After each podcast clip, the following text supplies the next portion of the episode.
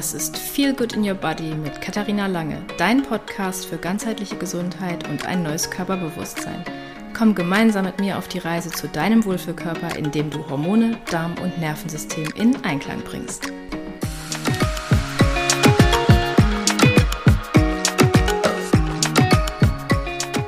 Wie du vielleicht weißt, geht mein Grundprogramm Body und Soul Connection Hormone und Damenbalance im Oktober in die zweite Runde. Yay! In diesem Programm lernst du, wie du dich und deine Gesundheit zur Priorität machst und was du wirklich brauchst, um Hormone und Darm in Balance zu bringen um wieder ganz in deiner Mitte anzukommen. Also hüpf auf die Warteliste und sichere dir einen exklusiven Zugang zu den begrenzten Plätzen, wenn das Programm im Oktober startet. Auf der Warteliste wirst du als Erste über alle Details, den Starttermin und exklusive Angebote informiert. Du wirst die Möglichkeit haben, dich frühzeitig anzumelden und von zusätzlichen Vorteilen zu profitieren. Verpasse nicht diese einzigartige Reise, die deine körperliche und emotionale Gesundheit revolutionieren wird. Alle Infos zum Grundprogramm Herzlich willkommen zu einer neuen Folge Feel Good in Your Body. Und in dieser Folge dreht sich alles um unsere Hormone und wie diese unsere Emotionen, unsere Stimmung beeinflussen können. Also ein super spannendes Feld, wie ich finde. Spitz gern mal die Öhrchen und hol dir auch gern was zu schreiben, denn heute wird es wieder einige wertvolle Tipps und Impulse für dich geben. Und wir steigen direkt mal ein es ist ja logisch, dass Hormone in unserem Körper eine zentrale Rolle spielen, weil sie nicht nur unsere körperlichen Funktionen beeinflussen und steuern, sondern eben auch unsere Emotionen und Stimmung. Und was sind Hormone überhaupt? Hormone sind chemische Botenstoffe, die von verschiedenen Drüsen in unserem Körper produziert werden. Unter anderem auch sehr, sehr viele ähm, also es werden auch sehr, sehr viele Hormone im Darm produziert, weshalb auch die Darmgesundheit für die Hormongesundheit eine zentrale Rolle spielt. Das ist auch das, was ich immer predige. Ähm, ja, die Hormone werden, also wie gesagt, von den Drüsen produziert und werden dann in den Blut, Blut, Blut, Blutkreislauf abgegeben. Ich habe heute Morgen noch einen Knoten in der Zunge, wie man merkt. Und dabei wirken sie dann auf bestimmte Zielorgane oder Gewebe und steuern dann eben sehr, sehr viele physiologische Prozesse. Und das kennst du ja bestimmt auch selber von dir. Es gibt ja so Zeiten, da ist man total mit sich im Gleichgewicht und im Reinen, fühlt sich wohl und ist entspannt. Und dann gibt es aber auch Zeiten, wo man denkt, boah, wenn jetzt noch einer kommt, dann äh, haue ich dem gleich eine runter oder ich möchte mich am liebsten in einer Höhle verkriechen oder in einem Erdloch und möchte niemanden mehr sehen. Und ja, daran siehst du eben auch, dass ein ausgeglichenes Hormonsystem maßgeblich auch zu unserem psychischen Wohlbefinden beiträgt. Denn wenn wir, also wenn unsere Hormone im, in Balance sind, dann fühlen wir uns energiegeladen, sind ausgeglichen, sind positiv. Und das passiert unter anderem, weil Hormone wie Serotonin, Dopamin und Endorphine ausgeschüttet werden. Und ich werde mich jetzt in, diesem, in dieser Folge erstmal auf diese drei fokussieren, weil die einen sehr, sehr großen Einfluss eben haben auf unser Wohlbefinden und ja, wie wir uns fühlen. Und es gibt natürlich noch weitere Hormone, die ebenfalls einen Einfluss auf die Stimmung nehmen können. Da wären zum Beispiel noch Östrogen, Progesteron zu nennen und auch Cortisol.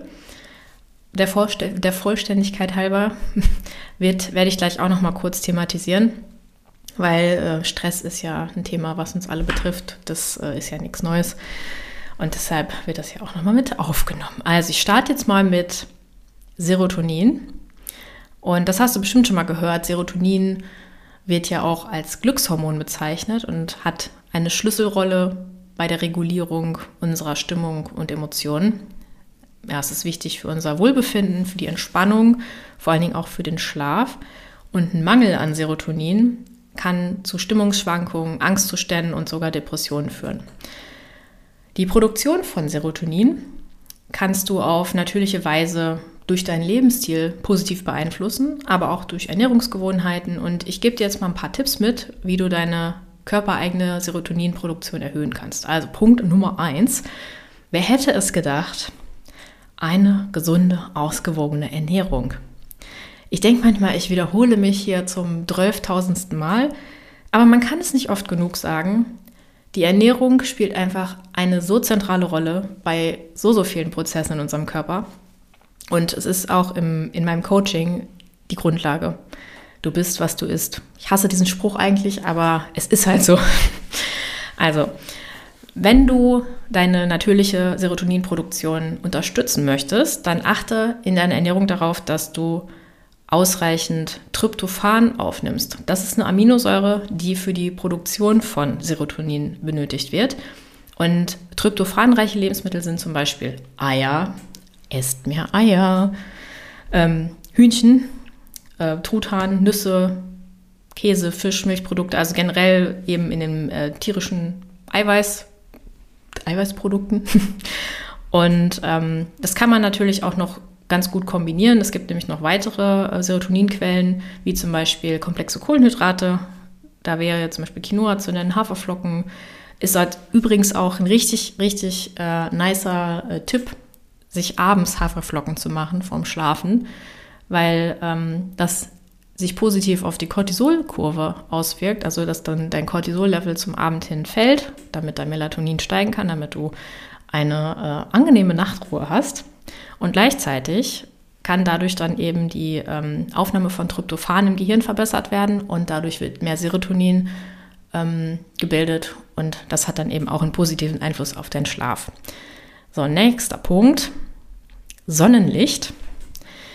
Und das ist auch einer der Gründe, warum ich immer sage, gehe möglichst früh raus und setz dich natürlichem Licht aus, vor allen Dingen die Augen, also auch, dass die wenn eine Brille, eine Brille auf hast, nimm die Brille ab, weil auch wenn es äh, nur normale Gläser sind, jetzt keine Sonnenbrille, das ähm, schirmt dann schon ein bisschen was von den V-Strahlen ab, die dann eigentlich ins Auge gehen könnten.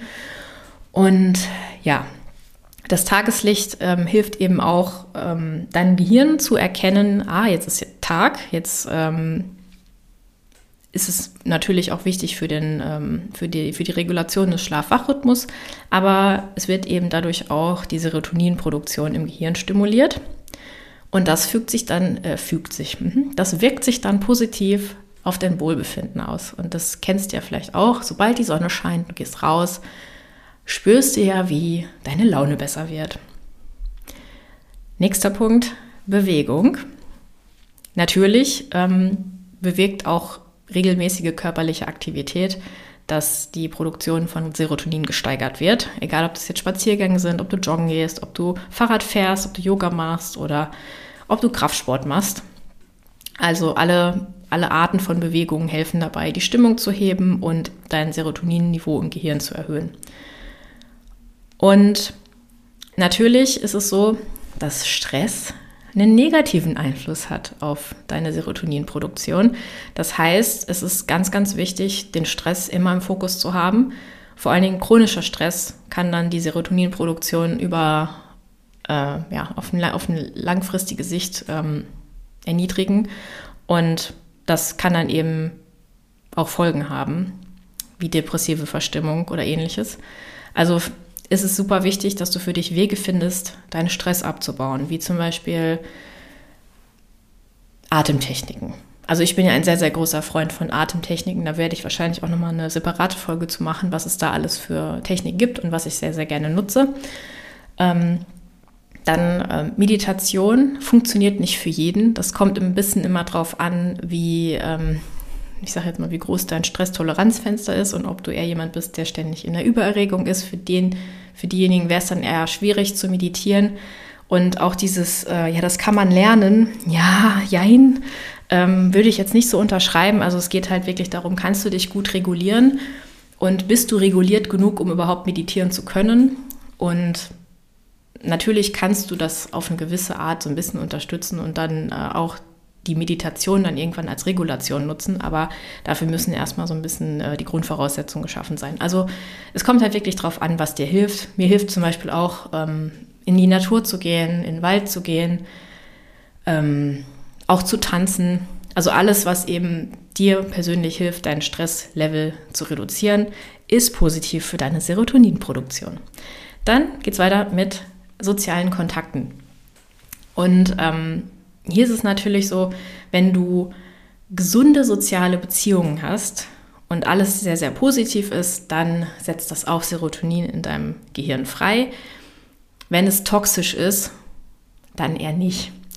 Also äh, sollte ja eigentlich klar sein, dass wenn man sich mit, äh, ich sage mal, toxischen Menschen umgibt, dass es nicht gesund sein kann. Ähm, deshalb verbring deine Zeit mit den Menschen, die dir Energie schenken und nicht die, die dir Energie rauben. Nächster Punkt wäre das Thema Schlaf. Und Schlaf ist ja jetzt nicht nur wichtig, wenn man abnehmen möchte oder generell ist Schlaf super wichtig für die, für die Regeneration.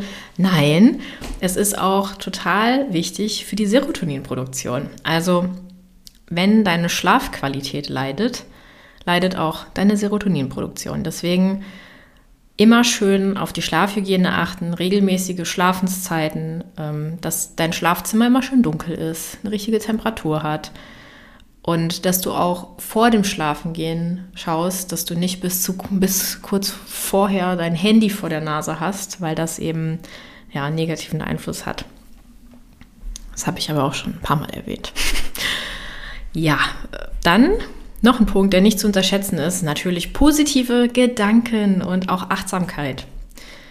Das, diese beiden Punkte können ebenfalls die Serotoninproduktion erhöhen. Also wenn du für dich selber sorgst, dich auf die positiven Aspekte im Leben konzentrierst und dich vor allen Dingen auf das Hier und Jetzt fokussierst, dann hat es eben auch positive Einflüsse auf deine Serotoninproduktion. Also nochmal kurz zusammengefasst, für Serotonin was kannst du tun? Dich gesund ernähren, dich möglichst früh natürlichem Licht aussetzen, dich regelmäßig bewegen, auf deine Stress, auf dein Stressmanagement achten, soziale Kontakte pflegen, die dir gut tunen, tun, tunen, tuner, tunen, ja, die dir gut tun und die, die, die dir keine Energie rauben, auf deinen Schlaf achten und im Hier und Jetzt sein, positive Gedanken haben und Achtsamkeit. Also geht es jetzt weiter mit dem nächsten Hormon und zwar mit Dopamin. Auch das spielt eine große Rolle bei der Erzeugung von positiven Emotionen und vor allen Dingen ein Gefühl von Befriedigung. Und wenn du jetzt einen Dopaminmangel hast, dann kann das zu Antriebslosigkeit führen, zu Energiemangel und auch, dass deine Stimmung im Keller ist. Und jetzt gebe ich dir noch ein paar Tipps mit, wie du deine Dopaminproduktion unterstützen kannst. Auch hier ganz wichtig, proteinreiche Ernährung. Ähm, hier ist nämlich die Aminosäure Tyrosin der Grundbaustoff fürs Dopamin. Und das findest du auch wieder in Lebensmitteln wie Fisch, Geflügel, Eier, Nüssen, in Samen, in Avocados, in Bananen, in Kürbiskernen, in Bohnen, Quinoa und Haferflocken und auch Milchprodukten. Also du siehst, proteinreiche Ernährung, da kommt eigentlich niemand dran vorbei, der gute Laune haben möchte. Wahrscheinlich auch ein Grund, warum ich so ein positiver Mensch bin, weil ich mich relativ proteinreich ernähre. ja. Nächster Punkt, auch hier Bewegung hilft natürlich auch, die, Dopamin, die Dopaminproduktion anzukurbeln. Ein Punkt, der auch mir extrem wichtig ist, ist Musik. Denn das Hören von Musik kann auch im Gehirn ähm, die Dopaminfreisetzung stimulieren und positive Gefühle auslösen. Also dann vielleicht auch eher Musik auswählen, die dir Freude bereitet und deine Stimmung hebt und ähm, nicht so ein, so ein äh, trau traurigen, traurige Kloßmusik. Wobei das auch mal sein darf, ne? Klar. Es geht ja immer um, um Balance. Und dann noch ein Punkt. Dopamin ist sehr auf Belohnung ausgerichtet. Also wenn du Belohnungssysteme nutzt, also wenn du dir zum Beispiel ein Ziel setzt und dich dann selbst belohnt, belohnst, wenn du was erreicht hast, dann kann das auch dazu beitragen, dass dein Gehirn Dopamin freisetzt. Andererseits kann auch zum Beispiel dein Handy Dopamin freisetzen, jedes Mal, wenn du drauf guckst. Und das kann auch zu einer kleinen Sucht werden. Also auch hier darf man gerne mal ähm, ein bisschen äh, detoxen, was äh, das Dopamin angeht, gerade mit dem Handy, weil es natürlich auch ein Zeiträuber ist. Wissen wir ja alle. Und ich fasse gerade nochmal zusammen. Für Dopamin auch wieder die Ernährung proteinreich, dann Bewegung, Musik und dein Belohnungssystem nutzen. Und jetzt komme ich zum dritten Hormon in der Glückshormonreihe, sage ich mal. Und das ist Endorphin. Und das kannst du natürlich auch wieder durch verschiedene ja, Lebensstilveränderungen unterstützen. Und Endorphine wirken zum Beispiel auch als körpereigene Schmerzmittel und die lösen wirklich so, so auch Gefühle wie ähm, Euphorie aus. Also das ist so, so, wirklich diese, weiß nicht, diese ganz, ganz tiefe Freude, die dann ähm, gefühlt werden kann. Und hier gibt es einen Punkt, den viele kennen, und zwar das Gefühl nach dem Sport. Wenn du dich körperlich betätigt hast, wenn du ein geiles Training hattest, dann wird die Endorphinproduktion stimuliert, egal ob das jetzt Kraftsport ist, ob du Yoga machst, ob du tanzt. Und dieses Gefühl ist einfach, einfach wirklich schön. Und das wird dann eben freigesetzt, nachdem du dich bewegt hast. Lachen. Lachen ist auch eine ganz, ganz tolle Möglichkeit, Endorphine freizusetzen. Und dann natürlich Schokolade. Aber hier ist natürlich darauf zu achten, jetzt nicht die, ähm, die billigste, ähm, ich sage jetzt mal, Milchschokolade sich reinzupfeifen, sondern wirklich darauf zu achten, dass man eine hochwertige Schokolade hat mit einem hohen Kakaoanteil. Also ich sage mal, alles ab 80 Prozent aufwärts ist okay, weil dann ist nämlich auch der Zuckeranteil ähm, niedriger und dann hat man eben mehr von den, ich sage jetzt mal, guten Inhaltsstoffen, die eben auch übrigens positiv sein können für die Darmflora. Dann auch hier wieder Entspannungstechniken, die äh, dir helfen, äh, zum Beispiel Muskeln zu entspannen. Das fördert eben auch die Endorphinproduktion und reduziert dadurch Stress.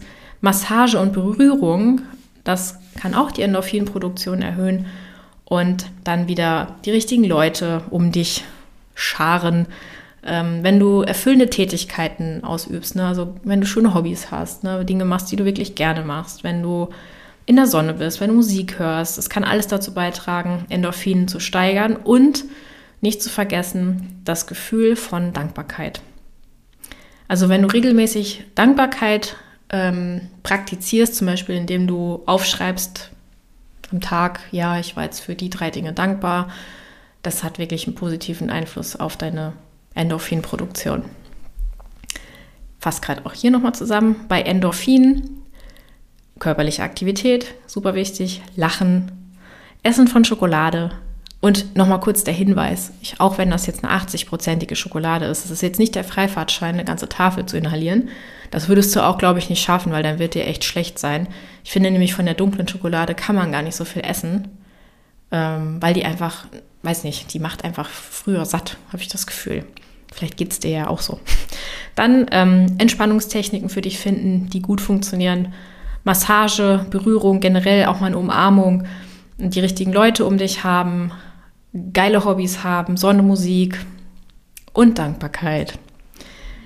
Ja, jetzt habe ich gerade davon gesprochen, was alles positiv dich beeinflussen kann. Es gibt allerdings auch hormonelle Ungleichgewichte, die dann eben zu anderen, also zum Gegenteil führen kann, dass es dann eher in den Keller geht. Also dass Stimmungsschwankungen auftreten, was natürlich bei uns Frauen sehr oft passiert äh, während unseres Zyklus. Also gerne mal in der Lutealphase, also in der prämenstruellen Fra Phrase, Phase, ähm, führt eben das Absinken der Hormone Östrogen, Progesteron dazu, dass wir eher reizbar sind, und dass wir vielleicht auch ähm, ängstlicher sind als sonst oder vielleicht auch einfach ein bisschen depressiver. Und hier spielt natürlich der chronische Stress auch wieder eine, eine riesige Rolle beim psychischen Wohlbefinden. Wenn wir gestresst sind, dann schüttet unser Körper ja natürlich, wisst ihr, Cortisol aus. Und um eben dann mit dieser Stresssituation umgehen zu können, damit der Körper dann, wie, äh, wie das früher so war, es wird Energie mobilisiert, damit wir dann vor einem Säbelzahntiger weglaufen können. Unser Körper unterscheidet da ja nicht, ob jetzt äh, wir gestresst sind, weil unser Partner die Socken irgendwo liegen lässt oder ob jetzt wirklich da ein Säbelzahntiger ist. Die Reaktion im Körper ist die gleiche. Und wenn das halt dauerhaft passiert, dann ähm, ja, wird es zu chronischem Stress und das führt dann über kurz oder lang zu einem ähm, ja, zu einem hormonellen Ungleichgewicht Und das kann dann eben auch das emotionale Gleichgewicht beeinträchtigen. beeinträchtigen. Das kann dann dazu führen, dass ähm, wir nervöser werden, dass wir so eine innere Unruhe in uns haben, dass vielleicht auch Schlafstörungen entwickeln. Und darüber hinaus, jetzt noch zusätzlich, kann sich unsere Schilddrüse da noch mit einbringen in dieses ganze hormonelle Ungleichgewichtskonglomerat. Und zwar, wenn jetzt die Schilddrüse sagt, ähm, ja, ich bin jetzt hier in der Unterfunktion und ähm, das wirkt sich eben auch auf unser psychisches Wohlbefinden aus, weil die ähm, Schilddrüsenhormone T4 und T3 für unseren Stoffwechsel und die Energieproduktion verantwortlich sind. Und wenn hier ein Ungleichgewicht da ist, dann führt das eben auch zu Stimmungsschwankungen, Reizbarkeit und vor allen Dingen Müdigkeit. Also du siehst, dass psychisches Wohlbefinden und die hormonelle Balance ganz, ganz eng miteinander verbunden sind und sich gegenseitig beeinflussen.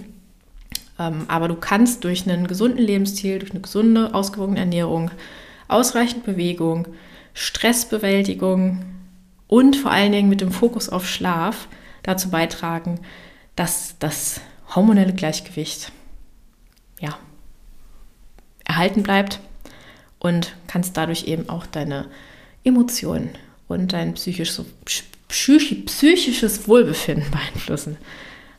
Ja, es ist auch echt schwierig heute. Also, das waren jetzt, glaube ich, richtig, richtig viele Informationen. Äh, ich hoffe, die Folge hat dich inspiriert, mehr auf dich selbst zu achten und dich um dein eigenes Wohlbefinden zu kümmern. Und wenn du heute etwas für dich mitnehmen konntest, dann freue ich mich sehr über eine 5-Sterne-Bewertung. Und wenn du diese Folge mit weiteren Frauen, Frauen teilst, die sich und ihre Gesundheit auch zur Priorität machen sollten, fühl dich wohl. Deine Kati.